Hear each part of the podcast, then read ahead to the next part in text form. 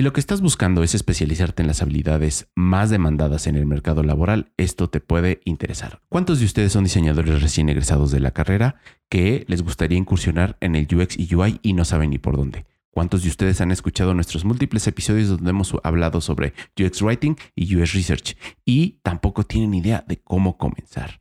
O más aún, quizás algunos de ustedes están frente a proyectos donde les están pidiendo tener un MVP y no saben ni siquiera cómo se come. Para todos ustedes tenemos Coder House, la comunidad de aprendizaje en línea y en vivo más grande de Latinoamérica. Sus cursos que van desde marketing, diseño UX, UI, programación, producto y data tienen un enfoque totalmente práctico, mentorías personalizadas y algo muy importante, acompañamiento en la inserción al mercado laboral. No lo piensen más si lo que están buscando es actualizarse y tener el mejor conocimiento de la mano de profesionales en la industria, inscríbanse hoy coderhouse.com.mx y lo mejor aún, recibirán un 10% de descuento adicional con el código Somos Rebels. S-O-M-O-S Rebels.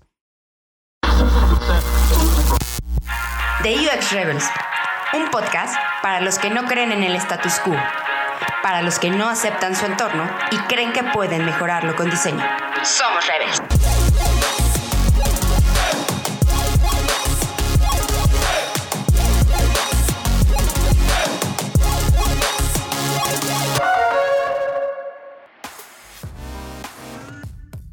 Hola, ¿qué tal? Bienvenidos sean todos ustedes a su dosis quincenal de rebeldía de UX Rebels. Los acompaña en la voz de este micrófono Ulises Arbizu, solo para decirles que este episodio es imperdible. Hablamos con la creadora fundadora de Comanceta Podcast, Lacey Corbello, quien, eh, entre otras cosas, nos platica sobre accesibilidad, nos habla sobre cómo llega a incursionar al mundo de UX iniciando con el desarrollo de eventos. En fin, una entrevista más que imperdible. Entonces, un poco para la gente que ha vivido en una cueva y que no sabe de qué va este episodio con Lacey, déjenme decirles que Lacey Corbelo Vega es creadora de Command Z Podcast. Creó este podcast con el objetivo de comunicar y educar.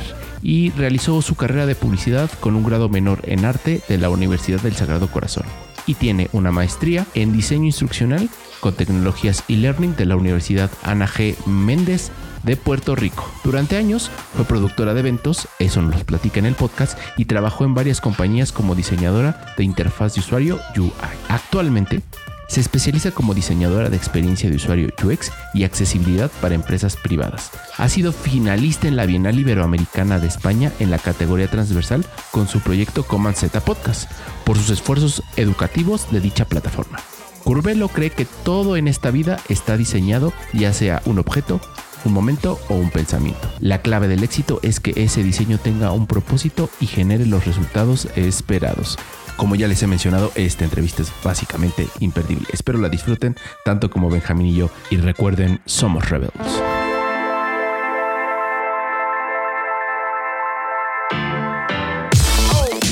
Bienvenidos sean todos ustedes al podcast que siempre se sirve con todo, con amor y para llevar comiendo. Les saluda, les saludo desde la última esquina de México.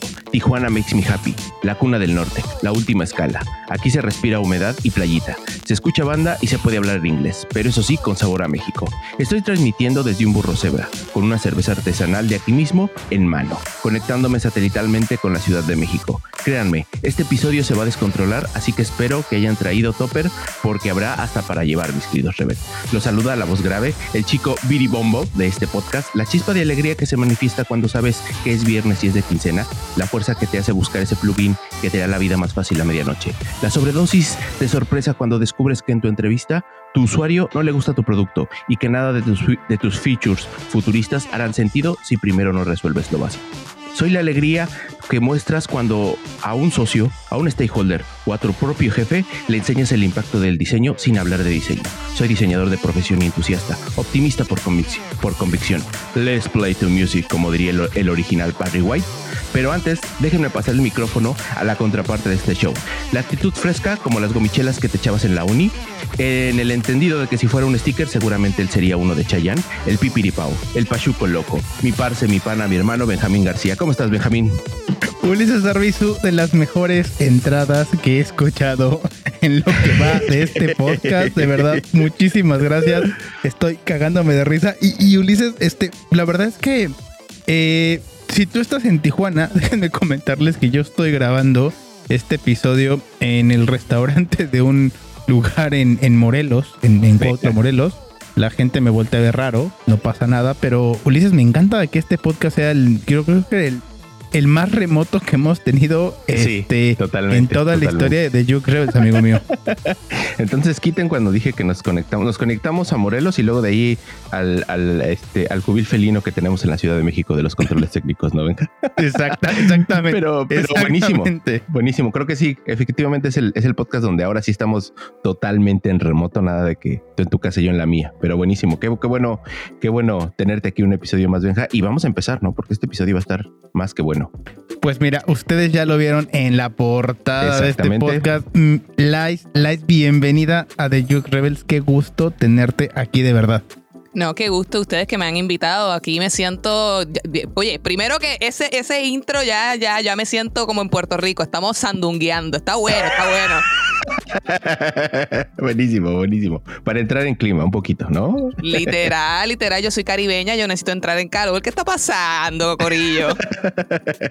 buenísimo, buenísimo. Oye, no, pues, muchísimas gracias. No, muchísimas gracias a ti por, por aceptar la, la, invitación. La verdad es que estamos muy, muy, muy, muy contentos. Este, ¿Y qué te parece, Benja, si arranco con la primera pregunta de, de, ritual, no? Dale, ¿Qué te hace rebel? Ándate, ya empezamos arrancando con todos los motores. Bueno, ¿qué me hace rebel? Yo creo que yo soy rebelde porque decidí ser diseñadora sin haberlo estudiado. Ándate. Eh, buena, buena, buena, buena, buena, ¿eh? Sí, sí, sí. O, sea, eh, digamos que eres diseñador por, por convicción, ¿no? Pues mira, la realidad es que estudié publicidad y muchos dirán, ah, eso tiene mucho que ver y tiene sus cositas y vamos, la cosa y la vaina. Pero la realidad es que yo empecé como diseñadora porque tuve una grandísima eh, jefa que me dijo, ven acá, ¿a ti te gusta toda esta cosa del arte y de los gráficos? Y yo le dije, me encanta. Y me dice, pues mete mano. Yo le dije, ¿cómo que mete mano? Me dice, necesitamos un billboard para mañana. Y yo, no. Y me dice, sí, te toca a ti, zumba. Y ahí yo dije, bueno, pues, ¿qué hago? O lo hago y me pierdo, me, pierdo un par de horas de sueño, o no lo hago y nunca intenté ser diseñadora. Así que intenté, ¿verdad? Y, de ahí en adelante esta es mi pasión y me encanta. Y YouTube es mi mejor amigo, así que soy diseñadora. Cool. No, no, no, genial. Creo que, creo que son de esas clases de, de anécdotas que hacen que la gente que esté dudando de las cosas es, lo tomas o lo dejas, pero preferible mejor eh, tomarlo que quedarte con las ganas de haberlo intentado. literal, literal. No, y eventualmente eh, tuve alguna formación, eh, mi maestría, por ejemplo, es diseño instruccional, pero de, de, de, la primera, del primer portazo, como dicen así, poner el primer pie, yo me zumbé. O sea, no sabía absolutamente nada de teoría del color, nada de tipografía, y dije, bueno, pues vamos, ¿qué, qué es lo peor que puede pasar? Pues que está, que está feo, pero la realidad es que resultó. No, no, me imagino. O sea, que sí, sí creo que todo el mundo tiene ese miedo como a verse vulnerable cuando exhibes tu chamba. O sea, creo que eso, eso es algo de lo que tienes que ir haciendo correr el ego, por decirlo de algún modo, pero, pero qué, qué, padre que te diste el chance, sobre todo bajo esa, esa perspectiva, porque puede ser muy intimidante. O sea, tú, tú, tú podrás constatar que puede ser un poco intimidante el qué van a decir, si como dices, si, si la gente piensa que no es, no, no queda bien, eh, pero al final, como dices, lo, lo, lo peor que puede pasar es que no funcione y lo hagas otra vez y lo sigas intentando, ¿no? Así mismo Y siempre el primer diseño es horrible. Vamos, ustedes ven a sus portafolios el, primero y es como, ah, qué cosa es eso. sí, sí, sí. Así es, así es. ¿Cómo ves, Benja? No, correcto. Y aquí justamente me nace una duda, porque yo no sabía esta parte, digamos, que de cómo inicias en el mundo del diseño. Pero cuéntanos un poquito, ok, de, de este punto en el que tú iniciaste, ¿cuándo fue? Y cómo llegas de pronto ya a la parte de diseño de experiencia de usuario y sobre todo a la parte de accesibilidad, que es la parte que digamos que vamos a estar abordando un poquito más el día de hoy. ¿Cómo, ¿Cuál fue este trayecto? Claro que sí, pues mira, yo, yo digo que yo soy muy fajona y que a mí las cosas se me ponen de frente, yo digo, bueno, ¿qué, tengo que perder? Vamos a darle, ¿verdad? Este, cuando yo empiezo en mi carrera, eh, como bien dije, pues no, no era diseñadora para nada, eh, actually me dedicaba a la producción de eventos, me dedicaba a hacer eventos para la comunidad de tecnología, me dedicaba a hacer eventos de moda, eventos, hasta un cumpleaños, un quinceañero, de todos los eventos que te puedes imaginar. Buenísimo. Em, Trabajé Con, con, diferentes corporaciones eh, aquí en Puerto Rico, con diferentes compañías, museos, eh, museos de arte, pero eh, me encuentro de momento en esta, en esta organización que era un coworking space. Y entonces ahí hacían muchos eventos de comunidad, de tecnología, había muchos diseñadores y desarrolladores envueltos. Y ahí es donde comienzo como tal mi, mi, mi pasión por el diseño. Y como bien te dije, mi jefa ahí me dijo, mira, haz lo que tú quieras. El canvas está abierto, necesitamos muchas piezas gráficas, necesitamos mucho contenido para redes sociales, hazlo. Y ahí es que comienzo, eventualmente se me abre la oportunidad muy graciosamente. Creo que este cuento lo he contado solamente a, conocidos, así que les voy a lanzar la primicia. Venga, en exclusiva, en exclusiva. Resulta que me encontraba en un evento. Yo hacía casi de todo en este coworking space. Eh, como todo startup, pues obviamente tiene sus limitaciones. Éramos muy pocos el equipo, pero había que hacer muchísimas cosas. A mí me encantaba trabajar allí, pero de pronto pues me, serví, me encontraba sirviendo vino, me encontraba hablando en el micrófono, de momento me encontraba posteando en las redes sociales que era lo que estaba pasando, o sea, hacía de todo, hasta limpiar el baño si me dejaban.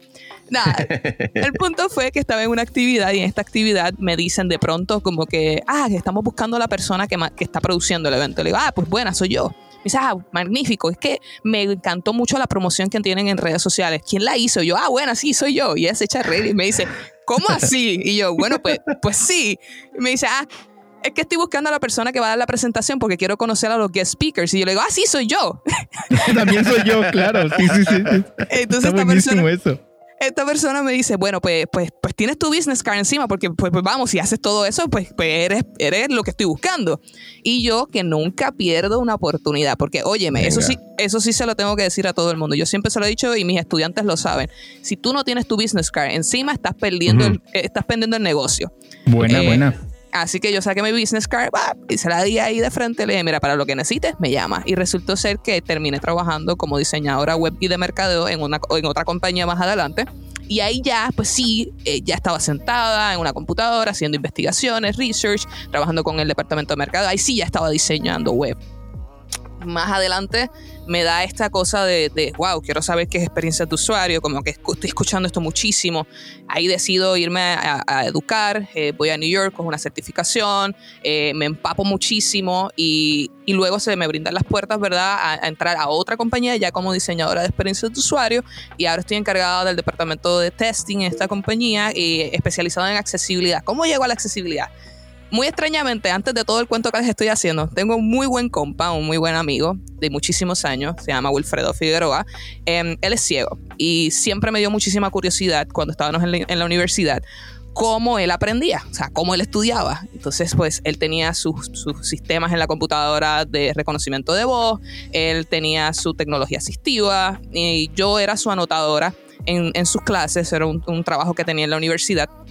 Y con eso me quedé por muchísimos años. Siempre hemos sido muy amigos, siempre hemos estado muy conectados el uno con el otro. Cuando empiezo a estudiar lo que son experiencias de usuario, ahí yo digo, óyeme, hermano, pero ¿cómo, cómo, cómo personas que tienen algún tipo de discapacidad sienten y perciben la web? O sea, sí, yo recuerdo muchísimo cómo Wilfredo accedía a, Google y hacía sus búsquedas y hacía sus investigaciones para, para los, las clases de la universidad. Pero yo decía, pero ¿cómo es la experiencia de usuario para ellos? O sea, realmente, cómo navegan la internet, cómo consiguen la información, qué tan fácil es conseguir la información. Y ese día me da con llamarlo y digo, ven acá. Yo recuerdo unas cosas muy extrañas de cuando estábamos en la universidad, pero realmente cómo tú sientes la web. Y pues tuvimos una conversación larguísima, me puse a investigar y yo dije, wow, esto es un campo gigantesco. Y nada, de ahí en adelante no he parado de estudiar, no he, parado de investigar, es algo que me fascina. Hay una gran oportunidad que muchas compañías no lo saben, eh, de expandir no solamente mercados, sino de optimizar y convertir mucho mejor sus websites a, sus clientes, a sus potenciales usuarios en, el campo del mercado. Eh, y ha sido mi pasión de ahí en adelante. Increíble historia, pero, pero, increíble historia. O sea, no, no sé, o digo, evidentemente creo que vas a, vas a coincidir conmigo, pero yo destacaría nada más esta parte de que mucho de esto nace desde tu curiosidad de haberte preguntado, ¿no? Este, oye, ¿cómo, cómo le hace este, este compa, ¿no? Este, este cuate para, para, para vivir, ¿no? La, experiencia, sobre todo para, resolver una necesidad tan, tan puntual como es cómo le hace para estudiar, ¿no? Porque eh, creo que eh, yo destacaría esa parte donde nace tu desde, la, desde tu curiosidad por entender cómo él lo soluciona, ¿no? Sí, sobre todo que tenías eh, esta empatía, porque al final mm, no sé, y ahí, ahí me gustaría saber tu opinión. No sé qué tanto la gente de repente llega a tener un amigo, un familiar o alguien que con el cual pues se te vuelve un, cosa del día a día, como tú decías, yo le ayudaba a tomar apuntes y que esto te hace decir, oye, ¿y cómo lo haría él? O sea, como, otro tipo de usuario al que eh, no necesariamente estamos acostumbrados a tomar eh, eh, dentro de los parámetros de, lo que queremos diseñar, como, como el hecho de que a lo mejor tú hayas tenido esta experiencia hizo esta chispita de la curiosidad de cómo lo, cómo lo haría mi amigo si yo empiezo a diseñar este, esta aplicación o este, o este web, etcétera, etcétera.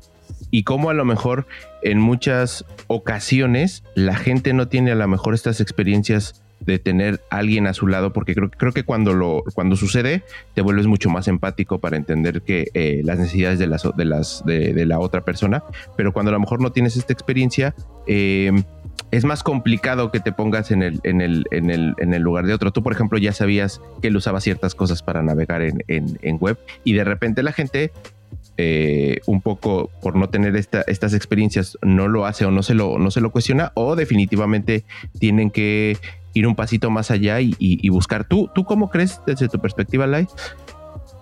Pues que, que, te afecta esto, o sea, o, que esto, esto impacta en ti, pues. Pues mira, te comento, te, hablo desde mi perspectiva acá en Puerto Rico. Para mí, cuando empecé en la, en la, universidad, era la primera vez que veía una persona ciega. Y, para muchos debe sonar como que, ah, ¿cómo? No, la realidad era la, la primera persona. Y fue bien chistoso. Y, sigo contando anécdotas. Yo creo que solamente él y yo sabemos, pero no importa. Eh, cuando yo estaba.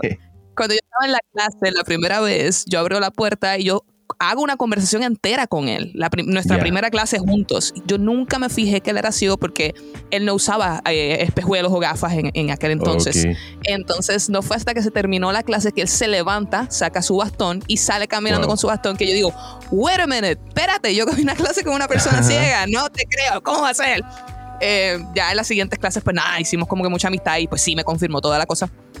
Pero como bien dice, o sea, para mí eh, fue una experiencia completamente nueva y para muchas personas nunca han tenido esta, experiencia, pero yo creo que también está en el hecho de, cómo tú también empiezas a, expandir, ¿verdad? Eh, eso que ya tú sabes hacia otras personas. Por ejemplo, él estudiaba muchísimo por audio y yo era una persona que no escribía en lo absoluto en las clases. No, sé, ni, no sé ni cómo me fue tan bien. Eh, pero la realidad es que él me enseñó a estudiar escuchando las grabaciones de las clases. Entonces ya yo mm. cuando iba al gimnasio, como ya yo tenía todas mis clases grabadas, yo me ponía mis audífonos, escuchaba la clase mientras hacía, mientras trotaba, corría, whatever. Em, y muchas de las personas que estaban conmigo en el gimnasio me decían, ¿qué tú escuchas? Tú estás escuchando gente hablando. Y yo, no, estoy escuchando la clase. Y me dicen, ¿qué? Me dicen, sí, porque yo estoy escuchando la clase ahora, después no tengo que volver a estudiar en toda la noche y yo puedo hacer lo que me salga de la gana. Claro, eh, sí, sí, Y se quedan como que, wow, yo no había pensado eso, escuchar la clase dos veces, a lo mejor se me queda más rápido. Y muchas personas empezaron como que, ah, pues mira, pues vamos, vamos a grabar las clases, vamos a estudiar con audio, una manera diferente de aprender. Y, y, eso se lo debo a él, ¿viste? Entonces, pues empecé a, a decirles, pues mira, esto es una técnica que utilizan personas que tienen algún tipo de discapacidad, pero todo el mundo puede sacarle ventaja. Eh, y yo creo que, que, que, fue eso, empezar a, expandir, que otras personas se dieran cuenta que también hay otras maneras de, de utilizar los recursos que tenemos, que no es lo habitual, pero que también es de la manera en que estas personas también lo utilizan.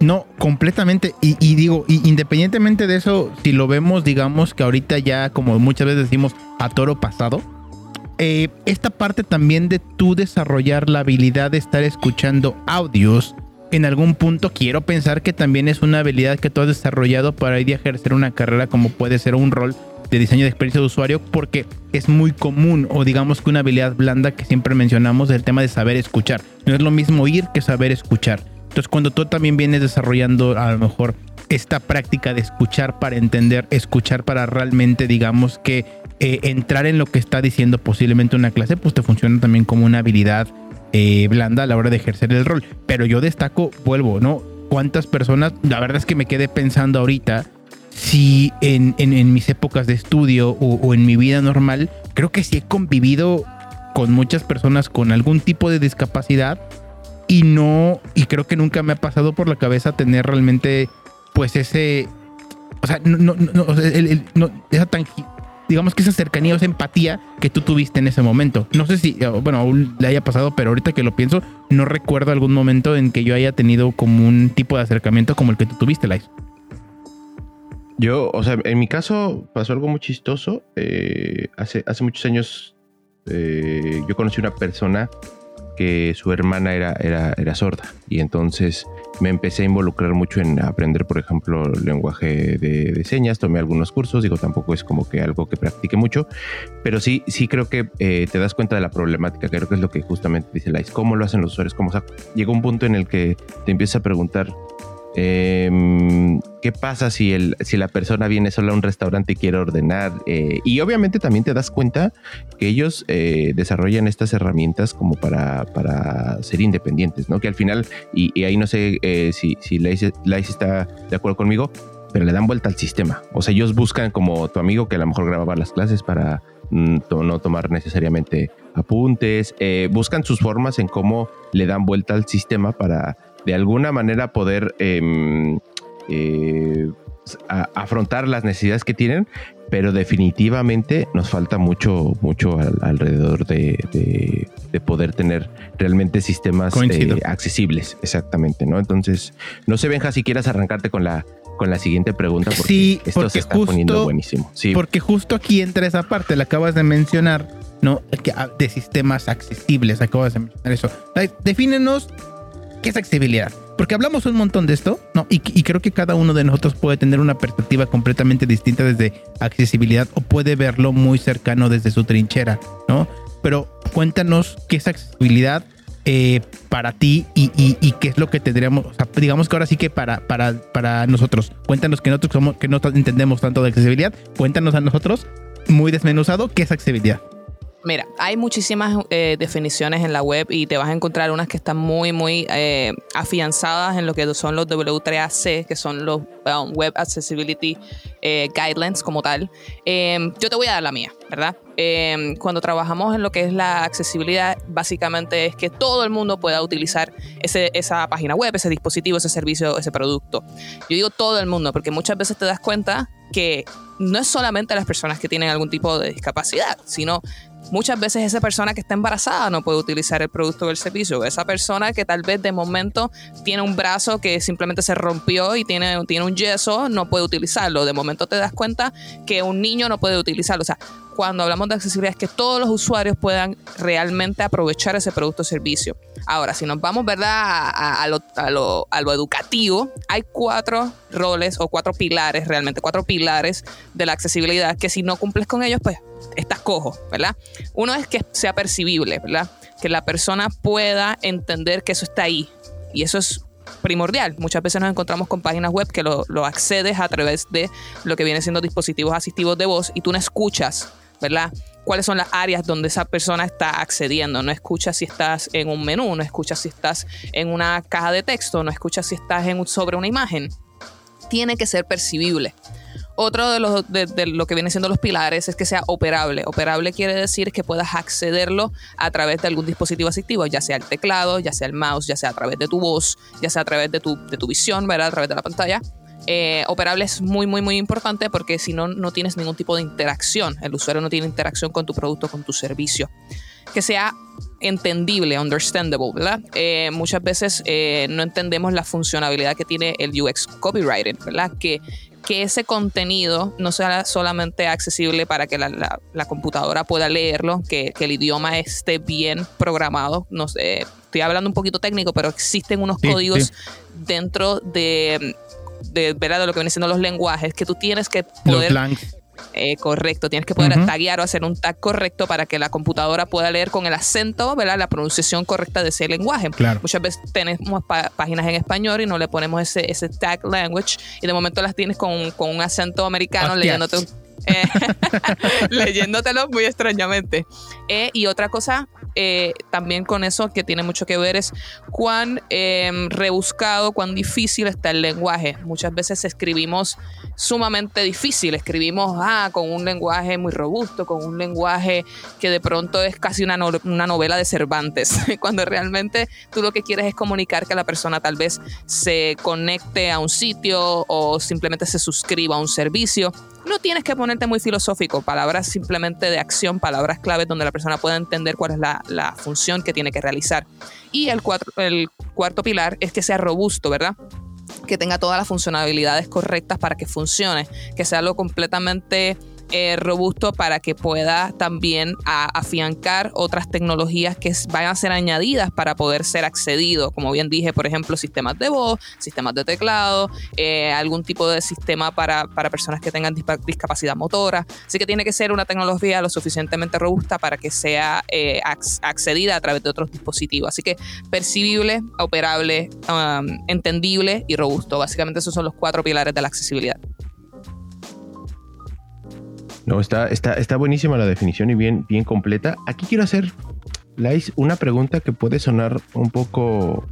Um, bueno, para los las que ya hemos escuchado sobre accesibilidad, pero, pero me gusta como, como llevarlo a, la, a, esa, a esa pregunta obvia. ¿La accesibilidad cuesta más trabajo versus hacer, vamos a llamarlo así, un, un servicio o un producto no accesible? Y si es el caso de que no, eh, ¿cuáles son los mayores beneficios que puedes encontrar al, hacer tu producto o tu servicio eh, digital accesible? Me encanta esa pregunta. Mira, la gente piensa, ah, es que la accesibilidad, Dios mío, me va a costar muchísimo, necesito un especialista sobre esto. Pues mira, no sé si han hablado de este tema, pero hay, hay un tema corriendo sobre cuál es eh, la deuda del UX, ¿verdad? Y la realidad es que la accesibilidad te va a costar mucho si la dejas para lo último, si lo dejas para el final. Muchas personas piensan que la accesibilidad eso es como que, ah, luego que termine el proyecto. No, no, no y más no. la la accesibilidad tiene que ser un punto de integración en cada una de las etapas del diseño. Y mucha gente dice, pero ajá, ¿y cómo yo voy a añadir eso, por ejemplo, cuando estoy escribiendo contenido editorial? Pues mira, ahí es donde una de las cosas más importantes, porque como hablé anteriormente, eh, cuán difícil estamos haciendo el contenido, pero no solamente eso, cuán descriptivo es tu contenido. Eh, si una persona va a accederlo y no va a ver tu pantalla, puede entender con lo que estás diciendo qué es lo que hay en esa interfase, puede entender cuáles son las imágenes o, por, o cuál es la correlación que tiene imagen con el contenido. Eso es sumamente importante. Mucha gente dirá, pero ¿qué tiene que ver la accesibilidad cuando estás en, la etapa de diseño visual? Muchísimo. El contraste de, los colores, la tipografía en términos de tamaño, la jerarquía. ¿Qué tiene que ver la accesibilidad en la experiencia de usuario? Muchísimo. Eh, muchas personas fallan en la accesibilidad cuando estamos hablando de lo que es el contenido y la jerarquía de contenido. Muchas veces de momento tienes una página, la vas a acceder a través del teclado y tú sabes que visualmente está el menú de arriba y de momento tienes un botón en la parte de abajo. Resulta que nunca pudiste acceder a ese botón. ¿Por qué? Porque la manera en que está construido el website o dentro de lo que es la experiencia de usuario nunca se contempló cómo iba a correr el mouse, cómo iba a correr el mouse a través de un teclado que se llama un hover state. Eh, así que es bien importante dentro de la experiencia de usuario añadir la accesibilidad para entender cómo se va a ser accedido el contenido en términos de interacciones y en términos de, ¿verdad? de cómo se va a ser accedido a través de componentes eh, de, tecnología asistiva. Y eso va a ayudar muchísimo también al Search Engine Optimization, al SEO. No sé si saben, pero una buena comparativa es que los robots que están accediendo al contenido para poder hacer esa captura de contenido y decirle a Google, hey Google, esta página se trata sobre esto, es igual de la manera en que los los dispositivos asistivos leen la información a los usuarios que tienen, tienen alguna discapacidad visual. O sea, esos robots funcionan de la misma manera. Así que, si tú no tienes una buena accesibilidad y yo no puedo leer tu site de una manera ordenada y entendible, Google tampoco lo va a poder hacer. Así que es vital dentro de la experiencia de usuario entender cómo se navega el contenido, cómo se interactúa con el contenido. ¿Qué tiene que ver la accesibilidad con el development? Que es la parte casi final, ¿verdad? Del producto, de la creación del producto. Muchísimo. Si tú no estás programando de una manera correcta, jamás el usuario va a poder acceder a tu información. No solamente un usuario regular, regular entre comillas, ¿verdad? Porque regular eso no tiene nada que ver. Una un usuario que no tiene discapacidad, em, funciona de la misma manera. Así que la accesibilidad tiene que estar implementada en todos los puntos de diseño de un producto o de un servicio, porque si no, luego te toca hacer el parche. Y el parche es lo que cuesta. El parche es hacer una auditoría final de cómo se creó, cómo se diseñó eso, y te vas a encontrar con todo lo que te acabo de decir mal. Y entonces vas a tener que buscar una persona que entonces te identifique todo si tienes que darle para atrás y reparar todo eso. Ahí es donde la accesibilidad te cuesta. Claro. Aquí, aquí, aquí, bueno, tengo un chorro de notas, En, en primera hay una frase de recuerdo o digamos que un, texto en el libro Software eh, Engineering em, de, Robert Pressman, creo que es, que hace este, digamos, este comentario que por cada dólar invertido, digamos que sobre la fase de, o de, digamos que del diseño de un producto, ¿no? tú gastarías 10 dólares resolviendo ese mismo problema en la fase de development, ¿no? Que al final de cuentas que si tú lo haces eh, o lo escalas o lo multiplicas, digamos que por 10, pues al final de cuentas estaríamos hablando que tú, el, el proceso de diseño y prever todas estas cosas, pues al final te va a traer un retorno de inversión de 100 dólares. Eh, y, y- y destacaría esa parte porque justamente acabas de dar en el tino de dónde entra la accesibilidad y dónde debemos tener esos touch points y entra en toda la fase de diseño. Pero tocaste un punto y ahorita regresamos a esto, pero tocaste un punto donde yo voy a hacer que el mundo se incendie y voy a hacer que el internet se incendie y voy a hacer que mis compañeritos de SEO me odien y la empresa donde trabajo me odie, no importa. No importa, porque yo, esta es una pregunta, Lais, que a lo mejor tú no te vas a acordar, pero hace, ya, ya hace unos meses, creo que tuviste un live, no recuerdo exactamente con, con si fue con Iván Tre o creo que fue, no me acuerdo, tuviste un live. Y yo te hice esa pregunta, pero me gustaría entender, ¿qué tanto priorizas tú, ahorita que hablaste de la parte de posicionamiento y hablaste de la parte de Google y hablaste justamente de utilizar los salts, los titles, que es una parte muy técnica? ¿Cómo priorizas esta parte de accesibilidad versus los posibles objetivos de un negocio. Porque un negocio y una empresa muchas veces te va a decir, claro, es que yo quiero aparecer en el resultado número uno de la página de Google, porque en la página número dos ya no existes. ¿Cómo priorizas y cómo determinas esta parte de decir, ok, vamos a darle más peso a la accesibilidad o cómo negocias versus a posiblemente no tener tantos resultados en términos de posicionamiento. ¿Cuál es tu experiencia y qué consejo nos das? Porque es un tema que, con el que yo peleo un montón de veces a la semana. Mira, yo tengo varias cositas que te puedo mencionar. Yo pienso que la data habla por sí sola, número uno. Y número dos, la data es igual a interacciones humanas, porque le estamos diseñando a- humanos. Al fin y al cabo, no le estamos diseñando a las máquinas, le estamos diseñando a humanos. ¿Qué te quiero decir con esto? Muchas veces cuando tú le vas a vender esto de que necesitamos añadir accesibilidad, te van a decir, ah, sí, accesibilidad, ya, ya, ya. ¿Y cuánto me cuesta la accesibilidad? Porque es lo primero que te van a decir. Tú dices, no, no, no, no, no, no. ¿Cuánto te cuesta? No cuánto tú puedes ganar con la accesibilidad. Entonces ahí es como que hacen, ah, ¿cómo así? Entonces tú empiezas a explicarle no solamente el margen del mercado que van a poder alcanzar, porque la realidad es que está demostrado que mientras más accesible tú haces tus productos, más personas pueden acceder a tu producto y vas a, a subir lo que se le llama el click-through rate o el, o el conversion eh, optimization, porque más personas van a poder acceder al mismo. Número uno. Número dos mientras más accesible tú empiezas a pensar, más das la, la puerta o más abres la ventana a lo que es la innovación. Muchos de los productos que se han creado se han creado pensando en la accesibilidad, aunque ustedes no lo sepan. Por ejemplo, cuando se creó esto del, de enviar mensajitos por, en, en vez de, de hacer un text, es porque era un componente de accesibilidad. Hay personas que simplemente no pueden enviar un mensaje eh, por texto por, por, por lo que viene, siendo ca- discapacidades motoras, pero sí pueden enviar un mensaje grabado. Ver, por ejemplo, mi amigo envía todo el tiempo mensajes grabados y no puede hacer un texto. Pero la realidad es que eso, que eso todo el mundo lo utiliza por, por conveniencia, pero es, es un componente accesible. Así que muchas veces tú abres la puerta a poder crear proyectos o productos o servicios mucho más innovadores, mucho más creativos en contra de la competencia. Esa son la segunda. La tercera y la más que me encanta es que tú empiezas a abrirle, ¿verdad? Es, es los ojos que de tú puedes lograr más, puedes alcanzar más, puedes crear más y puede ser un punto de competencia eh, de ventaja si añades la accesibilidad. La otra es asustarlo. Y esa es la que no me gusta llegarlo, pero siempre, se- siempre, siempre lo hacemos. Le decimos, ¿sabes cuántas demandas han habido? No sé si se conoce en el caso de Domino's Pizza, que fue buenísimo. No sé si se conoce en el no, caso de yo Beyoncé. no me lo conozco. No, no, No, no. venga, venga, venga. Resulta lo que sucede es que hubo un caso en el cual un usuario trató de pedir una pizza a través del portal de Domino's Pizza.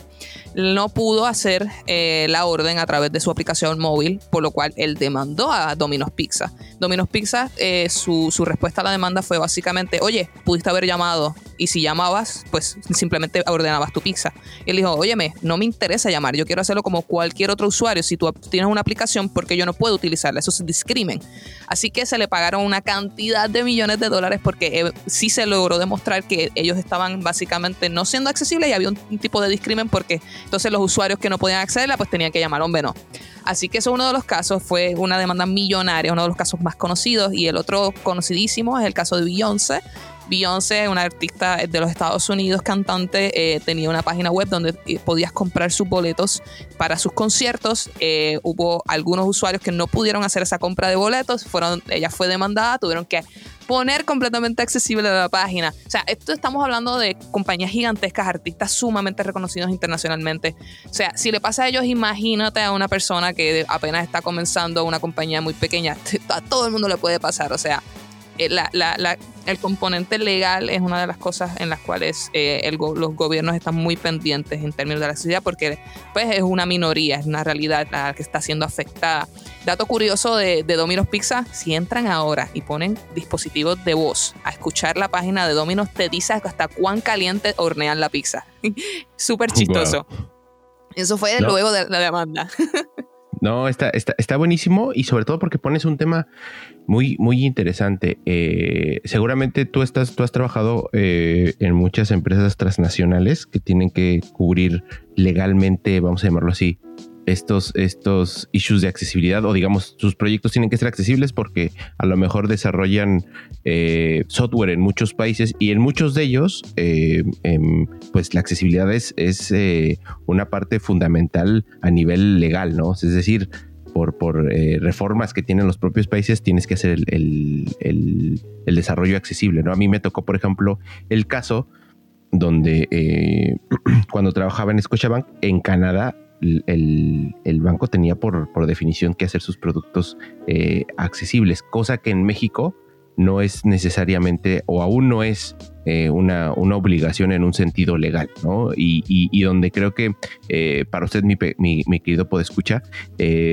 aquí lo que nos ha dado es ciertos parámetros para ver a la accesibilidad como una, una, una ventaja eh, competitiva, ¿no? Porque no sé qué opinas, pero creo que resumiendo un poco lo que has dicho es si diseñamos accesiblemente, hacemos el performance mucho mejor e inclusive básicamente mejoramos la experiencia no solo para esa persona que es eh, para la que estamos haciendo la accesibilidad, sino para todos los demás usuarios, ¿no? Qué bueno que me lo resumes de esa manera. Mira, tengo muchísimos colegas que trabajan en la industria de accesibilidad y muchos de ellos hablan demasiado sobre la empatía y a mí me parece fenomenal porque necesitamos diseñadores empáticos. Pero la realidad es que tenemos que ser crudos y a mí siempre me gusta pensar en lo peor. Yo siempre soy una persona con... con ¿Y qué puede ser lo peor que pasa? Ah, pues incendia el, el departamento. No, Yo siempre pienso lo peor y lo peor es teniendo una compañía en la cual no le importa la empatía y la realidad es que piensan como que a mí qué con la accesibilidad. So, yo vendo, yo, yo, yo, Leish, yo vendo la accesibilidad como un componente competitivo y yo siempre vendo la accesibilidad como un mejoramiento del producto o servicio. Suena feo porque la gente dice, ah, estás vendiendo la accesibilidad. Bueno, pero es que si queremos que todas las compañías sean accesibles, hay algunas que las vas a poder eh, convencer con la empatía porque sí tienen dentro de sus valores de compañía que la accesibilidad es algo que tienen que añadir porque se sienten comprometidos con ese, con ese valor. Pero hay otras compañías que no, pues entonces, ¿cómo tú puedes llegar a todo el mundazo? Pues vamos a vender la accesibilidad, ¿cómo, cómo, cómo podemos venderse, la verdad? Eh, así que hay un montón de componentes que muchas veces o simplemente no lo sabemos, obviamos o queremos darle una mirada más humana a la accesibilidad yo le doy una mirada de negocio, ¿verdad? Porque hay muchas personas que están haciendo el taller y están haciendo lo, justo para mirar la accesibilidad con empatía como debe ser, pero entonces vamos a darle una mirada, ¿verdad?, del negocio para que entonces todo el mundo, mi, mi misión es que todo el mundo haga diseño accesible. Mi misión es que todas las experiencias de usuario sean accesibles. Pues bueno, pues vamos a venderlo. y, hay las características para hacerlo. No, no, eh, que, que hay la oportunidad, es lo que digo. Y, sobre todo que, eh, eh, porque, porque lo, dices de, una manera muy, muy, muy clara. O sea, podemos partir de la empatía, porque al final, inclusive, como me gusta verlo, es una vez que una empresa se dedica a hacer sus productos accesibles, eh, como, como decíamos hace rato, vas a hacer un performance mucho mejor. Vas a hacer, como dices, a lo mejor gente que no necesariamente em, eh, necesita sistemas accesibles en un buen, eh, sino que a lo mejor lo usa de una manera cómoda, como lo que el, ejemplo que nos dabas de los mensajes de, voz. Mucha gente manda mensajes de voz porque le es más práctico, no sé, ir caminando y, estarte narrando qué es lo que le está haciendo en lugar de estar pararse y estar escribiendo el, mensaje. Eso es una, una realidad. Pero lo otro que creo que, también es muy interesante es cómo le damos eh, la vuelta para que a nivel negocio cree, cree esa, le dé ese sentido, ¿no? Es decir, vas a, creo que cuando lo pones en términos de vas a tener un mejor sistema, vas a tener menos quejas. Y como consecuencia, porque creo que eso es buenísimo, yo, yo me acuerdo que hace ya como tres o cuatro años tuve yo entrevistas con, con gente ciega y, y, yo estaba trabajando en la banca y lo que ellos me decían es, ni siquiera nos ponemos a, ver nuestras, porque hacían transacciones, ellos trabajaban, muchos de ellos inclusive trabajaban como especialistas en accesibilidad y ellos ni siquiera nos ponemos cuando es cuestión de ver nuestros pagos, nuestros movimientos financieros, ni siquiera nos ponemos a ver los sitios, los sitios este, eh, web. Literalmente nos vamos a la, a la a la aplicación de ciertos bancos que sí son eh, accesibles porque si ya lo hablas a nivel web, decía no, olvídalo. O sea, no, nadie, nadie está pensando en, esta, en, esta parte. Y cuando nos pusimos nosotros a analizar nuestro propio sitio, nos encontramos esto que decías. Más allá de si era accesible o no, el código era muy, muy, muy, muy feo. El, el producto en sí estaba muy mal construido.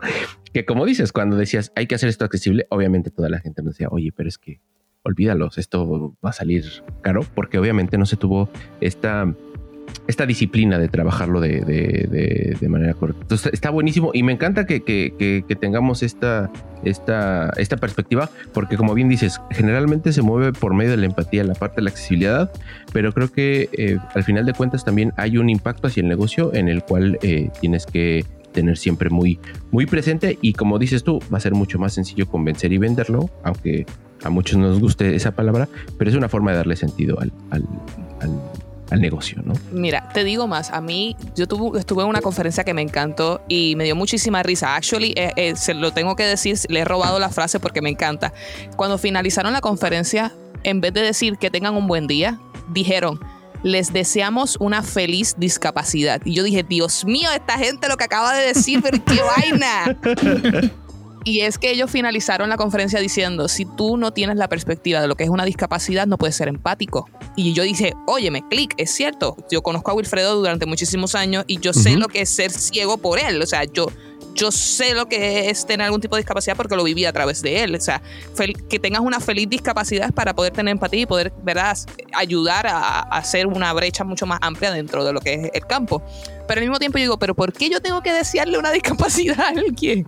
Yo digo, hay, debe haber muchas maneras en las cuales podamos hacer un punto en el cual la gente entienda la necesidad de la accesibilidad mucho más allá de la empatía y digo, bueno, pues yo voy a ser la, la, la amiga del diablo, voy a vender la accesibilidad, porque ya tengo muchísimos colegas que hacen su labor como Dios manda, así que pues yo voy a irme para el otro lado, porque al fin y al cabo tenemos la misma misión. Lo que queremos es que todos los sitios sean accesibles. Pues hombre, pues nada, abogada del diablo, ahí vamos. No, correcto, Life. No, correcto. Y acabas de dar en, un tema. Creo que, creo que deberíamos de partir, y, lo escuchaba hace poco, eh, que todo, todas las personas, todas, todas tenemos algún tipo de discapacidad. Y creo que deberíamos de partir justamente de, desde poder darle significado a la discapacidad. Cuéntanos, justamente, esa es la pregunta. ¿Qué es una discapacidad? Porque creo que tenemos que partir desde ahí, antes de hablar de accesibilidad, poder discernir qué es una discapacidad. Qué bueno que mencionas eso. Mira, la realidad es que todo el mundo, como bien dice, tiene una discapacidad. La gente dice, ah, hombre, no, yo soy una persona que soy 100% sano. Pues sabes que eso que nosotros utilizamos, que lo encontramos hermosamente fashion, los espejuelos, es una discapacidad. Todo aquel que usa espejuelos, lo siento, se lo estoy diciendo desde ahora, identifíquense, tienen una discapacidad. eh, nos, subimos, al club. Exactamente, en mayor o menor medida, pero tenemos una discapacidad. Exacto. Eh, claro que sí. Y cuando ustedes tienen espejuelos y están tratando de encontrar algo en el móvil y se dan con una aplicación que tiene la tipografía bien chiquitita, tú dices, me caso en nada. Esta... Espérate, esto es explícito, ¿verdad? Estoy aquí hablando medio. Sí, sí, sí, sí. sí. Medio boricua. Dale, dale, dale, dale, sin problema. Viene y dicen, ay, me cago en nada, no puedo ver esto. Y yo digo, pues, pues claro, estás probando que tu discapacidad no te permite ver el texto porque no pensaron en la accesibilidad al hacer esa aplicación todos tenemos una discapacidad. ¿Qué es la discapacidad? Bueno, algo que te imposibilita hacer algún tipo de acción o hacer algún, tipo de, interactividad dentro de un, dispositivo. Así que lo más mínimo, el hecho de tú no ver tipografías, el hecho de tú no percibir colores, hay muchísimas personas, y se, sorprenderían la cantidad de personas, en, by the way, en su mayoría varones, que son colorblind, que no perciben los colores de una manera correcta. La cantidad de personas que simplemente porque no me digas que eres diseñador y colorblind, Dios mío, by, the way, conozco varios. no, es que ya entiendo por qué la parte visual no se me da, creo. Cristo amado. Bueno, la realidad es que inclusive hay, hay componentes y definiciones que hay discapacidades momentáneas. ¿Qué quiere decir esto? De momento Leichi estaba caminando y mis familiares lo saben, me, me, me doblo un tobillo, by the way, he tenido como siete, me he rompido los siete veces los huesos. Eh, y de momento yo tengo un yeso que me dura cuatro meses, que estoy en silla de ruedas cuatro meses. Tengo una discapacidad momentánea en la cual no puedo caminar, tengo que utilizar una, una silla de ruedas. ¿Cómo voy a acceder al centro comercial que no es accesible? ¿Ven? Entonces, todo aquello que te imposibilita hasta cierto punto hacer algún tipo de acción, interactividad con ese producto o servicio es una discapacidad menor o mayor grado. Tenemos que crear productos en los cuales permitan eh, ser funcionales, no importa de la manera que sea accedido o interactuado, ya sea porque tienes solamente una mano y estás conduciendo, porque estás cargando un café y solamente cogiste con una mano el teléfono, simplemente porque entra. Y eso es otra cosa bien interesante. La accesibilidad no se limita al componente digital yo he tenido clientes en los cuales hemos estado trabajando cómo está la accesibilidad dentro de su evento, cómo está la accesibilidad dentro de un centro comercial en una tienda. Sí, de acuerdo. Cómo es la experiencia de usuario de compra de esa persona que está en una tienda. Así que eso es una de las cosas que, la gente dice, ah, pero estamos hablando simplemente de componente digital. No, la realidad es que se puede extrapolar, la verdad, a diferentes áreas, a diferentes industrias. Así que, por lo menos así yo la defino. Pueden buscar en Wikipedia, debe haber muchas más. No, pero lo deja muy claro, ¿no? Está, buenísimo. Sí, está, está buenísimo, sobre todo, eh, permíteme, permíteme, Benja, porque eh, creo que le das al punto donde efectivamente en cuántos lugares de repente uno se puede preguntar, oye, y si, como dices, sobre todo, porque, porque creo que el caso más, más eh, más obvio es decir, ah, bueno, alguien que necesite silla de ruedas, no, alguien que temporalmente necesite silla de ruedas, alguien que temporalmente a lo mejor eh, tenga alguna especie de, no sé, alguna intervención y a lo mejor temporalmente mientras se recupera no puede escuchar bien. O, o, cuando, por ejemplo, a lo mejor te... Eh, imagínate que yo, yo que uso lentes y me, me incluyo en este, en este club de discapacidad, si me quiero operar, voy a estar cuando menos eh, un par de días sin ver nada. ¿No? O sea, donde dicen no puedes ver nada. Y eso es una, una discapacidad de, temporal, ¿no? Sobre todo eh, que eso, eso, eso creo que le da mucho más dureza o mucha más solidez a tu argumento, es porque es como un, oye, pues entonces en cualquier momento cualquiera de nosotros podría estar en el, en el, en el, en el modo, de, vamos a llamarlo así, en el modo de discapacidad, aunque fuera temporal, y eso te conlleva que en cierta temporalidad vas a tener que tener que afrontar ciertos, ciertos retos y solo los proyectos o los productos o servicios digitales o servicios que inclusive no sean digitales que tomen en cuenta esta clase de criterios son los que seguramente van a tener una, una memorabilidad para el usuario de decir, esta marca piensa en mí, este servicio sí me gusta porque cuando yo lo necesitaba me dejó hacer las cosas como con, con opciones para poder afrontar las necesidades que yo tenga. Así mismo es. Y, ahí es donde viene la frase de te deseo una feliz discapacidad. Porque ahí nace la empatía. Una vez te, toca de momento este, este periodo corto en donde tú dices, caramba, cómo la gente que, que tiene silla de ruedas toda su vida va a las tiendas como, mira, algo tan sencillo, tengo, tengo varios compañeros que, vamos, no, es que sean necesariamente enanos, son personas bajitas, de momento se encuentran en una tienda y no ven el sign, no alcanzan el producto, no pueden llegar a la vitrina, pues, pues, pues, pues así pasa con muchas personas que tienen enanismo que no pueden ver absolutamente nada y tienen que estar pidiendo ayuda porque los productos no están siendo accesibles. Así que sí, sí, sí. Total, totalmente de acuerdo. Totalmente de acuerdo. Y, y, y, me, y me, creo que me, me encanta esta charla porque nos abre un poquito mucho el paradigma al final del día de, eh, de que cuando, cuando tú dijiste la frase muy puntual hace rato de que tu misión es hacer que todo, que todo mundo pueda utilizar ese producto o servicio. Y aquí entro. Cuando, cuando he escuchado este tema de accesibilidad, muchas veces nos enfocamos mucho a hablar de colores, por ejemplo, ¿no? Eh, y he escuchado muchos, muchos podcasts y muchos episodios que siempre mencionan esos tres plugins de Figma, ¿no? Para, para poder testear colores, pero la, accesibilidad las discapacidades van muchísimo más allá de eso. Entiendo que, muchas veces nos enfocamos mucho al producto digital o a la página web. A mí me gustaría preguntarte, Lai, ¿cómo se testea? O sea, ¿cómo se valida? o digamos, y, me gustaría ver tu perspectiva un poquito desde un poquito más amplia, no tanto pensando en digital. ¿Cómo tendrías que ser el mindset para decir, ok, estas son las tres cosas que tenemos que validar, o más bien de, pato, o desde antes, dependiendo del tipo de servicio, cómo planteamos qué tenemos que probar a la hora de diseñar un producto o servicio, no tanto en digital, sino en un espectro un poquito más grande.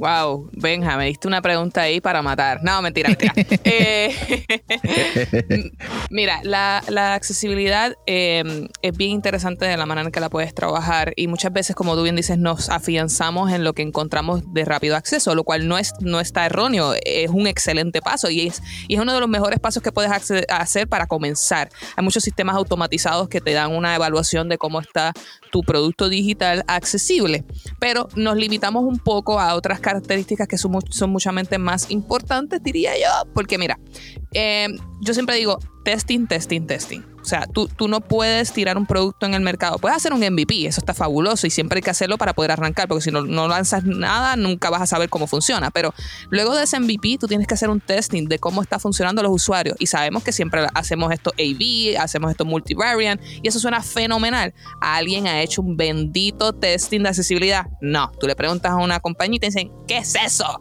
Pues mira, tienes que hacer un test de, usabilidad para personas que tienen algún tipo de discapacidad. Mi, amigo Wilfredo y yo hemos comenzado a, proveer este servicio.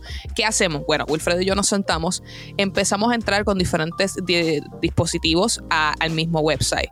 Yo desde la perspectiva eh, automatizada, y él desde la perspectiva usuario. Él empieza a hacer, mira, entré a Chrome y de momento en Chrome no puedo ver la página, pero sin embargo entré a Mozilla y ya puedo por lo menos leer el, contenido. Entré desde mi computadora, funciona. Entré desde mi teléfono, no funciona.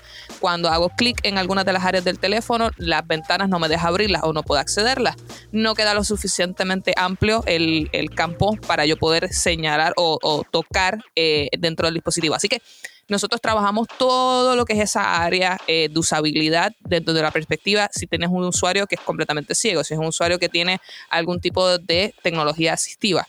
Porque esto es importante, porque vas a tener muchas métricas eh, automatizadas que te van a decir, no cumples con el color, no cumples con el tamaño de tipografía, no está discernible los, los hyperlinks, eso está súper cool, ese es el primer paso. Pero ¿qué pasa cuando, por ejemplo, tienes... Eh, un input field, tienes un campo abierto donde el usuario tiene que escribir. Y luego de eso el usuario tiene que leer unas cláusulas y luego de eso tiene que aceptar las cláusulas. Muchas veces cuando tienes un dispositivo de voz te va a decir campo abierto, botón de someter y dónde leyó la cláusula. La cláusula es vital. ¿Cómo el usuario va a saber qué es lo que está aceptando esos términos y condiciones?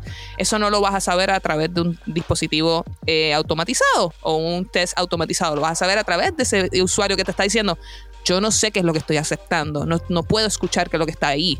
¿Por qué? Porque tal vez el componente de texto lo pusiste dentro de una cajita o tal vez pusiste ese componente de texto demasiado claro y de momento no se identificó. Así que es importante hacer ese testing. En componentes que no sean digitales igualmente es vital. De momento tú entras a una tienda y estás haciendo una experiencia de usuario correspondiente al, flujo de compra.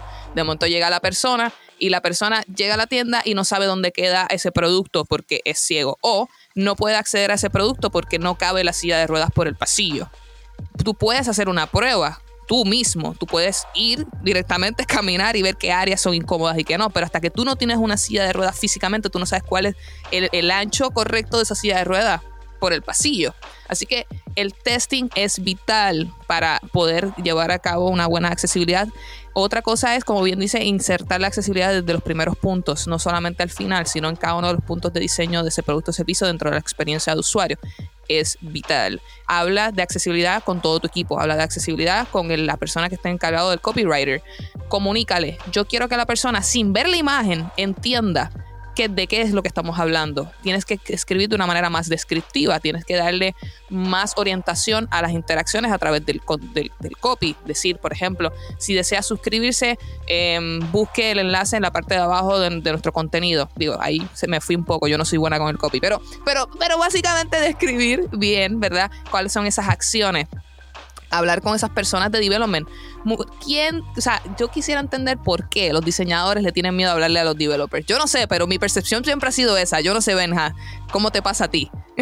no, es que, es que siempre lo digo, yo tengo la ventaja y que, que yo dirijo el bueno, en mi caso, eh, yo vengo de development, ¿no? Eh, y bueno, y en mi caso ahorita yo tengo a los dos equipos, o sea, yo dirijo los dos equipos Entonces no tengo tanto de tema, pero, pero eh, incluso cuando tengo juntas siempre hago les hago, la, hago las bromas, ¿no? De háblense, ¿no? O sea, son del mismo equipo, caray. Háblense. O sea, háblense, o sea, no pasa nada, ¿no? O sea, ya sabemos, y, y digo la broma siempre, ¿no? Ya sabemos que Jafet, ¿no? Jafet, le mando un saludo a Jafet, mi, mi lead developer.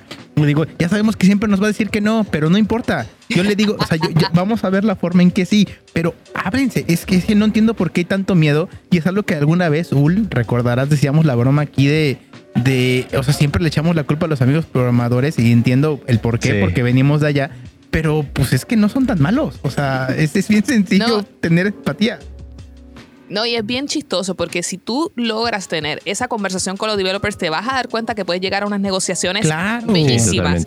Bellísimas. A mí, me, supuesto. A mí me encanta esto de, de decir, bueno, yo quiero esto, ¿cómo lo puedes hacer posible? Dicen, ah, no, que eso toma más tiempo, eso no es posible, o hay que usar una tecnología eh, diversa. Y yo, ok, ¿cómo llegamos a un happy medium? Y hacemos esa negociación. Y es interesante cómo puedes enriquecer el producto en términos de innovación, buscar tecnologías alternas, en términos de eficiencia, eh, optimizamos el proceso y buscamos una manera mucho más rápida y eficiente de hacer lo mismo, tal vez con menos tiempo.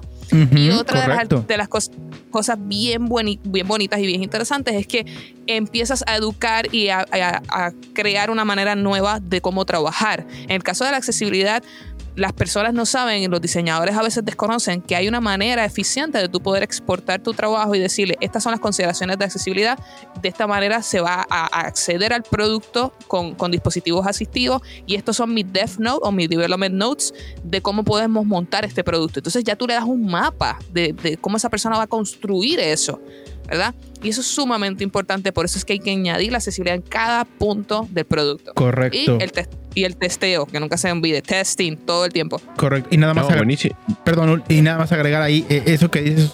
eh, ah, digo, esa parte de ser los partícipes, digo rápidamente eh, una, una pequeña historia. Esta semana estamos desarrollando un producto, estamos innovando con estos nuevos frameworks eh, que se llama Bulma, ¿no? Frameworks de CSS y sistema de grillas.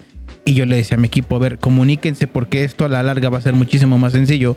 Si, si vamos a ocupar Bulma, tu diseñadora, ¿no? Tu diseñadora visual, ve cómo se llaman los botones en Bulma para que tú se los pongas igual al, al- al- programador y para que a la hora de Exacto. programación no sea, o sea, sea más tangible porque el programador ya va a saber qué botón tiene que utilizar en el framework que estamos utilizando. Entonces, esa parte es- es- es vital y qué bueno que la comentes, pero dale, dale, Ul. No, yo también tenía una, una pequeña anécdota. eh, en, en- los, en el último mes me ha tocado eh, tener muchas preguntas alrededor de, oye, ¿y ¿cómo navegaríamos en la página? ¿Cómo lo hacemos? Al punto que me, está me, me entra dentro, pues, vamos a llamarlo así, la obsesión o dentro de mi práctica cuando estás revisando que la interfaz esté bien y que lo, lo que lo que cualquier diseñador puede hacer, como decir, oye, que si los píxeles, que si los colores, que si, etcétera, etcétera. Después ya empiezas a tener la manía de navegar por el, por el, por el teclado, ¿no? Que te das cuenta que a veces puede ser mucho más cómodo para ir hacia la información, Correcto. pero sobre todo que, que te das cuenta que eh, de repente nunca lo haces y pierdes de vista dentro de tu de la parte cuando revisas el, el digamos, haces el handoff o cuando estás en la revisión de lo que ya se desarrolló, que sí te puedes fijar en, oye, mira que la tipografía no es la que nosotros queríamos, no está en el tamaño, eh, eh, etcétera, no tiene la jerarquía correcta, correcta, etcétera, etcétera.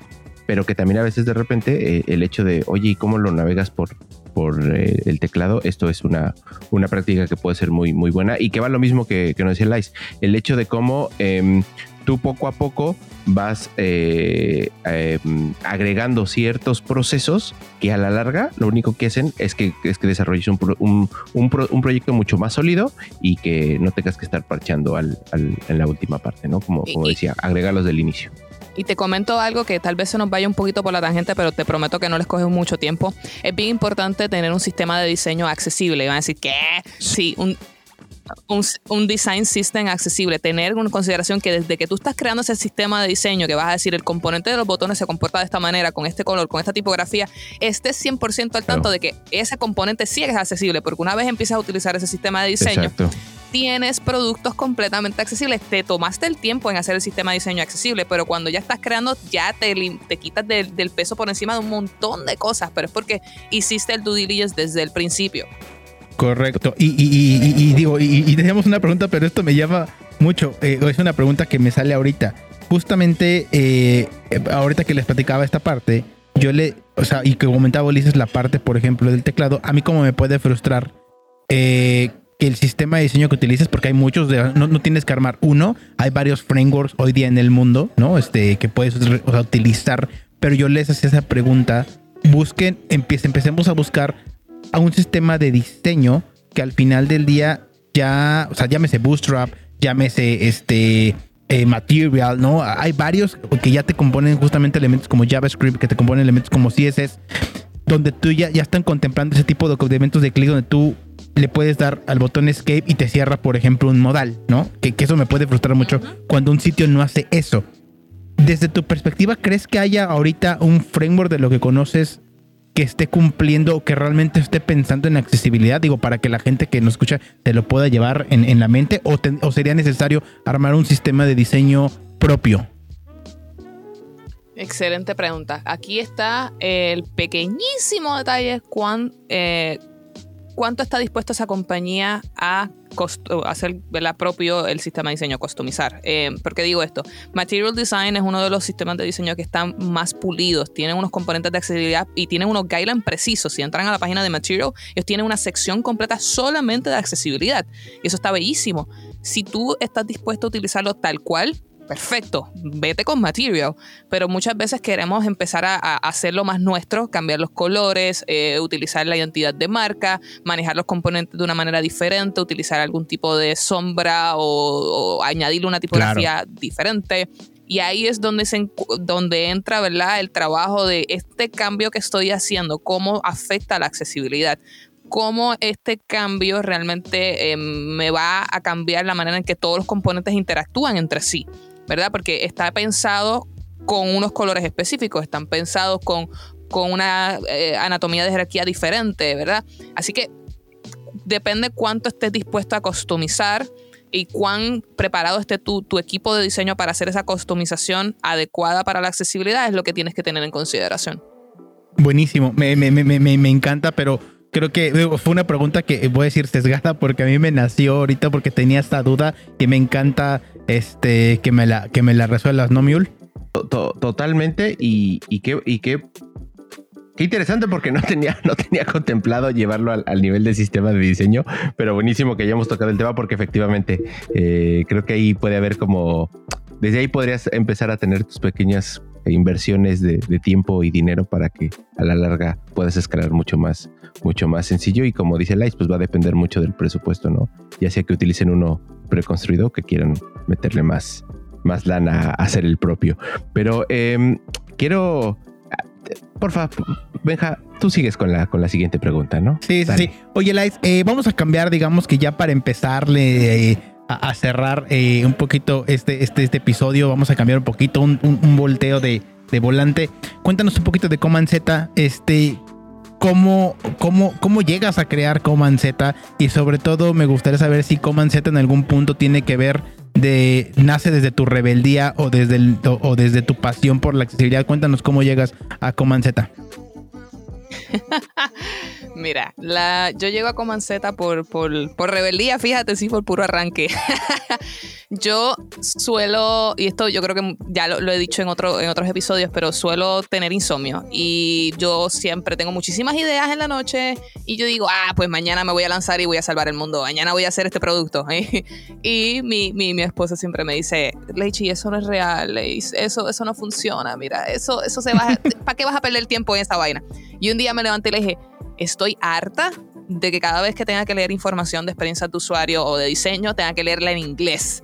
Estoy harta de cada vez que escuche algún recurso, tiene que ser de Estados Unidos. Oye, que son buenísimos, se los agradezco un millón porque son pioneros, pero, pero, pero la realidad es que estaba harta. Y, le digo, voy a hacer un podcast un día de estos. Y mi esposa me dice, ajá, ¿y por qué no lo haces? Y yo, oh, espérate, me dio el visto bueno, espérate, espérate, espérate.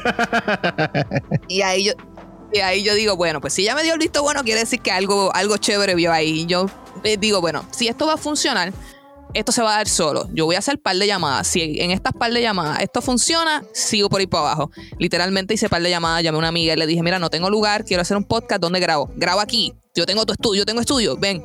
Y yo, wow, ok. Y yo dije, bueno, pues no sé quién voy a entrevistar. Y yo dije, bueno, yo conozco, qué sé yo, dos, tres diseñadores, vamos a ver si quieren. Los llamo, mira, fulano, voy a hacer un podcast, se me ocurrió esto. Ah, cuenta conmigo. Y yo, bueno, tengo lugar de donde grabar, tengo equipo, me consiguieron una consola, ándate. O sea, ya tengo podcast, qué rayo, ya me lanzo.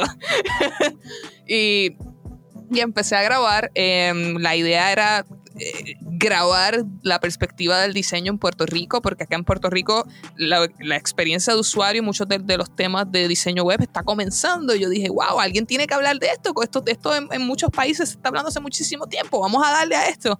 Y de repente me dicen, mira, Leichi, te tienes que ir para, para, ¿cuál fue el primero? Para San Francisco, sí, te tienes que ir para San Francisco. Y yo, wait a minute, ¿cómo que yo me voy para San Francisco? Yo tengo el podcast, vamos a grabar en San Francisco. Y empecé a grabar. Buenísimo. Em, empecé a grabar por allá y de, empezar a grabar simplemente Puerto Rico, empezamos a grabar en otros, en otros estados, en otros países y ya estamos gigantes, ya cumplimos 100 episodios y ya no sé cómo pararlo. Buenísimo, no, no, no, está, está, está, está genial y está bien inspirador tu, historia porque justamente eh, lo que dices, ¿no? Harto de, harta de, tener... Eh, información en español y dijiste, ahora hago, hago la mía. Y la verdad es que Seguramente, y aquí quiero hacer un, paréntesis, seguramente la mayoría de reproducciones que vamos a tener eh, en este episodio es porque eh, los, los seguidores de, de Command Z Podcast están escuchando este episodio. Para ellos, hola, somos Benjamín y Ulises, un podcast menos famoso. Pero para los que no, para los que este, sean, eh, eh, digamos que, que, están aquí porque habitualmente escuchan de UX Rebels, vayan a ver Command Z Podcast. Si no los conocen, porque a lo mejor han vivido en una cueva los últimos, el, el, último, el último año o los últimos meses, han vivido en una cueva y no han escuchado nunca oír de Command Z eh, vayan, escúchenlos. Lo, más interesante es que, eh, eh, no, no, no, sé si, si nos puedes hablar un poquito nada más de, la temática, pero creo que hablas de diseño en general y, en algunos y en algunos episodios hablas de, un con un approach de diseño muy interesante que va que va más allá de los de necesariamente los servicios o productos digitales, ¿no? Correcto, mira, cuando yo empecé el podcast yo definitivamente quería hablar sobre diseño en tecnología, pero luego de eso dije, yo vengo de producción de eventos, yo veo, yo vengo de ver el diseño en todos lados y mucha gente me dice, ah, pues si está en todos lados, pues todo el mundo lo puede hacer. Y la vez, no, espérate, vamos, vamos, vamos por parte, vamos a, vamos, a cortar esto, ¿verdad? la, la, realidad es que hay muchas disciplinas que, que, se nutren del diseño y ni siquiera lo sabemos. Y entonces, ¿cómo vemos el diseño implementado en estas otras industrias? ¿Cómo, cómo diseñadores podemos saltar a, a diferentes industrias y ser diseñadores en esas industrias? Es muy, muy, muy divertido, por ejemplo, ver el diseño en lo que es la barbería, ver el diseño, por ejemplo, en lo que es el diseño culinario, el diseño de en, en, lo que es la, la comida, eh, ver el diseño en cosas tan extrañas para, para algunas personas como por, ejemplo puede ser el, el crear jardines, ¿verdad? Y, y, ahí es donde yo empiezo a entrevistar personas y me hablan de los fundamentos del diseño, me hablan de experiencias de usuario, me hablan de interactividad y accesibilidad, pero dentro de la perspectiva de otras industrias. Entonces, yo lo que busco también es humanizar el diseño. Con muchas de nuestras entrevistas tocamos temas un poco que nadie quiere, como por ejemplo la comunidad LGTB, como por ejemplo lo que es Black Lives Matter, como por ejemplo lo que puede ser la, presencia de las mujeres o la figura femenina dentro de la industria del diseño. Nadie quiere hablar de eso porque dicen, ay, no lo voy a coger con pizza, eso es un tema muy difícil. ¿Dónde está el diseño ahí? Hablemos de estos temas que, nos afectan como sociedad. Tuvimos un, un episodio que me fascinó, fuimos a, ver como una drag queen, ¿verdad? Una, transformista tiene el diseño en cada uno de sus componentes, desde su vestuario, maquillaje, performance. Eh, como también el diseño está presente en la industria con, tan poca representación femenina, como nosotras las mujeres entramos a una mirada diferente a lo que es el diseño. Así que nada, tenemos de todo un poco. Eh, tenemos una, una, cantidad de clasificaciones, pueden entrar desde lo que es diseño de producto, diseño de arquitectura, diseño culinario, tenemos fashion, tenemos eh, tecnología también, obviamente, tenemos, es que no, me las sé, pero son como 10 categorías que, pueden entrar. Eh, ya son 100, 100, 100 episodios y, y, les estamos preparando esta nueva temporada que se van a tener que agarrar los sombreros. Creo que Benjamín ya vio algo por ahí en redes. No sé si quieres hablar de eso, Benja. Pues mira, tenemos una pregunta este, ahorita si quieren, pero eh, sí. digo, pero me gusta platicar un poquito de eso. Este, bueno, digo, creo que, creo que, creo que lo saben, ¿no? Este, o no lo saben, ¿no? Pero si no lo sabían, yo soy yo soy corresponsal también para con, con Lice eh, acá de México para el mundo. Y la verdad es que lo que yo he estado viendo que se está haciendo, que, que debo confesar que Lice ya me confesó un poco de para dónde va, ¿no? Y, obviamente creo que será más responsabilidad de Lice este, decirlo. Pero se viene bien, se viene bien, se viene bien. Y le mandamos un saludo también a, a Manuel Osorio que ya estuvo por acá. Aquí, le, aquí lo conocemos mejor, es mejor conocido como Mau. Mau? Eh, pero independientemente del gran contenido que se está preparando en Command Z Podcast, por favor vayan y vean los brazos de, de Manu y su espe- espectacular figura de lo que está preparando en Command Z Podcast. Oye, Lais, ¿cuántos, ¿cuántos corresponsales tienes este, en, eh, en total? Pues mira, nos- esta idea de los corresponsales me surgió porque yo dije, yo, yo- nosotros necesitamos seguir expandiéndolos, tenemos mucho conocimiento en otros países que yo quiero traer a mi país natal, Puerto Rico. Y yo dije, eh, wow, espérate, ¿cómo, ¿cómo yo sigo clonándome? Porque es que yo no me puedo clonar. Y yo dije, bueno, pues yo tengo que buscar unas personas que sean los duracos, los duros de, Ok. de- de la industria. Y ahí pues empezamos a hacer lo que son los corresponsales. Nosotros eh, contamos con, con un corresponsal en cada país en el cual nos permite ver una mirada de lo que es el diseño en su país. En este caso, Benjamín es nuestro corresponsal México, eh, Manuel Osorio es nuestro corresponsal Colombia, eh, Paula Goyanes es nuestra corresponsal Estados Unidos y Federico. Eh, nuevo, es nuestro nuevo corresponsal, Federico Tomás, eh, es nuestro corresponsal en Argentina. Así que ya contamos con, cuatro corresponsales alrededor del mundo, más nosotros acá en Puerto Rico. Eh, y se viene algo bien chévere, estamos grabando, estamos haciendo contenido eh, audiovisual y van a ver que vamos a empezar a viajar por el mundo a, hacer diferente verdad contenido eh, ya nosotros estando en los países de nuestros corresponsales estuvimos en, Colombia grabando a Manuel eh, hace poco así que lo que se viene viene en grande Buenísimo, buenísimo. Oye, ¿y, y cuál sería? Vamos a, vamos a entrar, como diría Benja, a poner el dedo en la llaga. ¿Cuál sería tu corresponsal mache? No, no es cierto. Ah, no, no es cierto. No, es cierto, no es cierto, no es cierto. esa, esa- esa pregunta era la, la obligada, pero no, no, no. La verdad es que este, ahí, ahí Benja me ha, me ha contado eh, sobre la experiencia que ha sido grabar con- contigo y la verdad es que está, estoy, está interesante y, y la verdad es que de- debo, debo confesarlo y vamos a balconearlo un poco. Te hemos aprendido bastantes cosillas que hicimos. Órale, sí, sí, sí. Sí, sí, sí sabe, sí sabe producir likes y la hace de una manera que nosotros decimos, "Mm, eso es interesante, oye, mm, perfecto, podríamos, podríamos este, aprender de ella, ¿no? Entonces ahí sí, eh, solo, solo, solo debo decir que eh, el hecho de que Benja esté colaborando contigo le ha traído a nuestro podcast muchísimas buenas, buenas este, prácticas que, que estamos, que estamos implementando y, y ojalá que eh, la siguiente temporada esté de lujo, porque eso de, de andar en tour por cada uno de los lugares donde hay corresponsales se va a poner, se va a poner bueno. Como dirían por ahí, se va a descontrolar. Entonces, qué, ge- qué genial, qué genial. Buenísimo, No, buenísimo. Me, me siento muy agradecida que digas eso. Yo lo que quiero es seguir colaborando y seguir expandiendo, como bien dice, dije, la, la mirada del diseño y, y les agradezco que me den la oportunidad también de estar en su podcast. Óyeme, este, yo quería ser Rebel ya hace tiempo, se lo dije a Benjamín. Yo- Buenísimo. Sí. Oye, y mira, y se va la última, la, la última, la última preguntilla que tenemos acá. Cuéntanos un poquito, Milais, eh, ¿quiénes son esos tres diseñadores creativos o personas, ¿no? Que, que te inspiren o a las que le hayas aprendido algo y cuéntanos por qué. Pues mira, la primera no es necesariamente una diseñadora, pero me ha enseñado demasiado en mi vida y en mi carrera. Se llama Sofía Stolberg. Fue una de mis primeras jefas eh, y me enseñó que las mujeres también tenemos cojones. Ay, lo dije, lo siento, sonó feo, pero la verdad.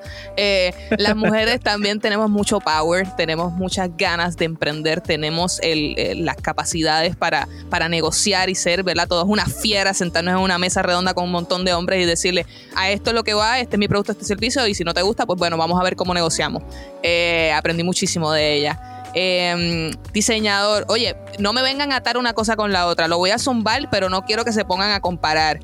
Ve, eh, Manuel Osorio, he aprendido muchísimo de él. Así que no digan que es mi corresponsal favorito porque no es así. Para mí lo dijo y no lo dijo, ¿no? Ul? Ah, no, no venga. No, no, eh, he aprendido muchísimo de Manuel. Y a mí me encanta una frase de Manuel que si no me la tatúo ya mismo, no sé qué, ya, ya mismo la verán. Él siempre dice, todo el mundo tiene algo que aprender y algo que enseñar. Y esa Correcto. frase a Sí, mí, sí, sí, sí, sí, sí, sí, de totalmente, verdad, totalmente. Que me dio en el coco. Yo dije, wow, es que es tan, tan cierta, Dios mío. Sí, Y, sí, sí, y la verdad es que, que he aprendido muchísimo de él. Eh, él es un. Yo no sé cómo le hace este tipo. Es el Tinder del diseño. Está conectado con todo el mundo. Correcto. Yo sí, sí, lo comparto. Sí. Y bueno, el tercero, em, wow, qué difícil. ¿Por qué tres? Mucha gente. Em, ¿Sabes qué? Manuel Olmo, eh, un diseñador puertorriqueño, eh, trabajé con él también y todos mis principios del diseño, todo eh, la base de lo que es el diseño, la aprendí de él. Él con mucho amor y mucha calma tuvo la paciencia de enseñarle a esta persona que está aquí lo que era el diseño eh, cuando yo no tenía una educación en el diseño. Y yo no sé, no sé, él siempre me vio y me decía, no, es que tú, tú tienes un potencial y yo, pero si ni apenas sé cuál es la diferencia entre una sans serif y una serif, ¿cómo tú dices eso? Eh, pero tuvo muchísima paciencia, Manuel muchísimas gracias, de verdad que sí, lo admiro muchísimo, eh, súper reconocido acá en Puerto Rico, un diseñador de, de identidad de marca genial, increíble, lo, admiro muchísimo. Buenísimo, buenísimo. Oye, pues buenísimas referencias. Ahí saludo a nuestro buen querido Manu, entre comillas, Mao. Alias el Mao. Con cariño de The Rebel, de Rebels. Y, y nada, o sea, la verdad es que esta, pla- esta plática, no sé tú qué opinas, Benja, Sí, pero, pero se puso muy, muy, muy, muy, Me muy encantó, interesante. me encantó. Entonces, exactamente. Muchas, muchas gracias, Lais, por haber estado con, con- con nosotros. No sé si quieras, eh, aquí eh, es donde Benja llevo, espero que en los siguientes episodios, Benja, ya pongas mis campanas de parroquia, porque son los anuncios parroquiales. Lais, ¿qué viene para, para Coman Z Podcast? ¿Qué viene para ti? ¿Algún, algún plan, anuncio que nos quieras dar? Eh, eh, ¿cómo, ¿Cómo te pueden contactar en redes sociales para seguir la conversación? ¿Cuáles son tus redes sociales? Es tu momento, Lais. Claro que sí, zumba por ahí. Pues mira, nuestras redes sociales, Comanceta Podcast PR en Instagram, comanzetapodcast.com. Ahí van a poder encontrar todo nuestro contenido. En Facebook como Comanceta, en Twitter como Comanceta también. Eh, nosotros tenemos abiertos actualmente lo que son las mentorías de diseño de experiencia de usuario y mentorías para accesibilidad. Nosotros ya tenemos algunos, ¿verdad? Graduados, como digo yo, en los cuales para mí es un gimnasio. O sea, tú vas a poder coger muchísimos cursos en academias excelentes, como por ejemplo UX School Academy de nuestro, de nuestro compañero Manuel. Pero si quieres pulirte cómo tener ese resumen al día, cómo tener ese portafolio al día, cómo hacer una buena entrevista para entrar a una plaza de UX, contáctanos, nosotros vamos a, ponerte a hacer los ejercicios adecuados para que tengas es- ese, portafolio, ese resumen eh, al día eh, con las mejores prácticas actualmente, como por ejemplo lo que es el Applicant Tracking System, el ATS, cómo ese resumen puede pasar eh, los sistemas automatizados de recursos humanos, por ejemplo, de compañías como Google. Así que estamos siempre a disposición, nos pueden contactar a través de comanzetapodcast.gmail.com y por ahí estamos, que me molesten. Yo siempre estoy en LinkedIn, este, me pueden escribir, me pueden escribir por redes sociales igualmente o por el email. Donde sea me van a conseguir mi nombre. Yo creo que soy yo y el diablo solamente lo tenemos porque no he encontrado nunca a nadie que tenga mi nombre. bueno, una- al menos debe de tener una, una ventaja y que eres 100% identificable, ¿no? Entonces, buenísimo, buenísimo. Tiene buen SEO, eso sí. Exacto, exacto, exacto. Benja, ¿algo más que, que quieras agregar? No, pues nada, este, que igual nos sigan a nosotros en theuxrebels.com, ahí están todas las redes sociales, que nos sigan en Instagram, que nos den este, que vayan a YouTube también, este, a darnos este su botón suscribir para cuando regresemos con The Por favor. Rebels y pues nada, que nos hagan ricos en YouTube, que tanto lo necesitamos para seguir teniendo este tipo de vacaciones y grabaciones en, en lugares tan remotos como Tijuana, bueno, y Morelos, que no es tan remoto. No, no, pero al final estamos, no estamos en casa, no estar grabando en, en diferentes. Imagínate estar teniendo un episodio en una ciudad distinta. Estaría bueno. el yo, tour, creo, que- ¿no? yo creo que la portada de este episodio tiene que ser justamente un mapa que va de México hasta. Puerto Rico y ponemos los puntitos, Lice en Puerto Rico, tú en Tijuana y yo en el centro, Exacto. ¿no? Pero buenísimo. Sí, Lice, sí. muchísimas gracias, de verdad muchísimas gracias. Ha sido un placer escucharte, eh, contar con tu experiencia de este lado y pues como siempre decimos, nos despedimos y recuerden, Somos Somos rebeldes. rebeldes. Muchísimas gracias, chicos. The UX Rebels, un podcast para los que no creen en el status quo, para los que no aceptan su entorno y creen que pueden mejorarlo con diseño. Somos rebels.